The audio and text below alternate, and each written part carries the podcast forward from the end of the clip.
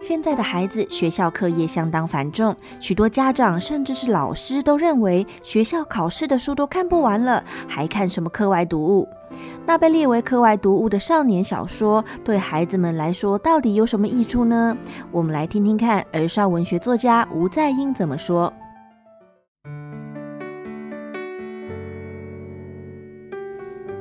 因为其实孩子们国小的时候读绘本或桥梁书。比较不会被大人责备，大人很鼓励，就是阅读起步走嘛。可是孩子们进入国高中的时候，就遇到了一个大难题，就是时间已经不够哦，好像突然很多孩子都要去补习了，然后家长也非常的焦虑，就是诶，成绩要上去啊，哈，所以就不要再花时间看什么课外书了，所以。小学的时候培养的阅读习惯，往往在国中的时候就变成被禁止。这就是为什么台湾现在阅读一直都没有办法推展到成人。哦，嗯，当然，国高中是一个求学的阶段，没有错。可是大家不要忘了，国高中也是一个孩子。他要蜕变成为一个成人重要的阶段，孩子他，我们很重视他的营养哦，因为青春期嘛，一定要吃好一点才会长得好，对不对？可是我们却忘了他还有一个很重要的地方，就是他的心灵层次。孩子的心灵层次，不是在学校里面的国英数老师可以给他们的。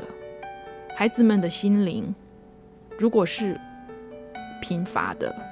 是饥渴的，是空泛的，他就会学了很多知识以后，他不晓得他活着要干什么，他不晓得他这一辈子来这里他要做什么，他会有一种茫然感，他他不他不知道说他他这么努力到底是为了什么东西啊？所以如果说大家觉得说，哦。孩子读课外读物是浪费他的时间，浪费他那个呃，就是争取分数的时间的话，我以我自己的感觉跟观念，我会觉得好可惜，有一大块你可以跟孩子有心灵上的沟通的部分就 lost 掉了。所以我其实我自己的孩子现在高一嘛，我也都一直很鼓励他，就是在。嗯，除了念书之外，你还是要花时间读一下少年小说。而且你边读的时候，你可能要边思考，为什么这里面的角色会有这些想法？他们为什么会有这些选择？那为什么要让孩子花时间在小说上面呢？其实很多人会觉得，诶，小说不就是故事而已吗？哦，那看完以后又怎样呢？如果你的孩子他只有一直在看情节，那可能就会变这样。可是如果孩子他是边看边想，如果今天是我的话，我会怎么做？那事情就会变得不太一样，会让孩子跟这本书的呃人生有所结合。像有一本书叫做《出事的那一天》，他就是在讲说，呃，两个孩子他们。嗯，彼此呃挑衅，然后在河里面游泳，最后有一个孩子在水里面淹死了，然后没有淹死的那个孩子跑回家，又不敢跟大人说。那这如果你看完情节，你可能会觉得哇，这就是目前常常有的社会案件。不止这样，如果说孩子他有看到呃这本书的内容，然后有做一些思考，跟他的人生做结合的话，我们就可以想一件事情：如果我们今天遇到了。同侪在挑衅你说：“哎呀，我们就没关系嘛，我们就是去干嘛干嘛做一些事情的时候，我能不能够做出我自己的一个决定呢？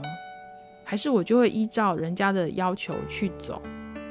这样子这本书它才会发挥它的力量在孩子的生命里面。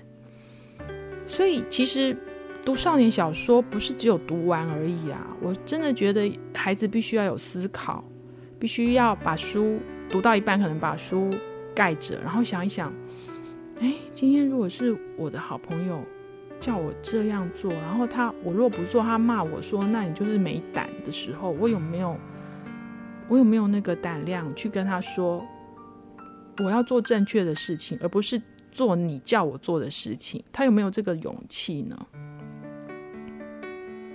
所以小说它可以让孩子有很多的呃生活里面境遇的呈现，然后让孩子去思考，如果我遇到的话，我可以怎么做？嗯，所以为什么会说大人一定也要读孩子现在在读的那本书？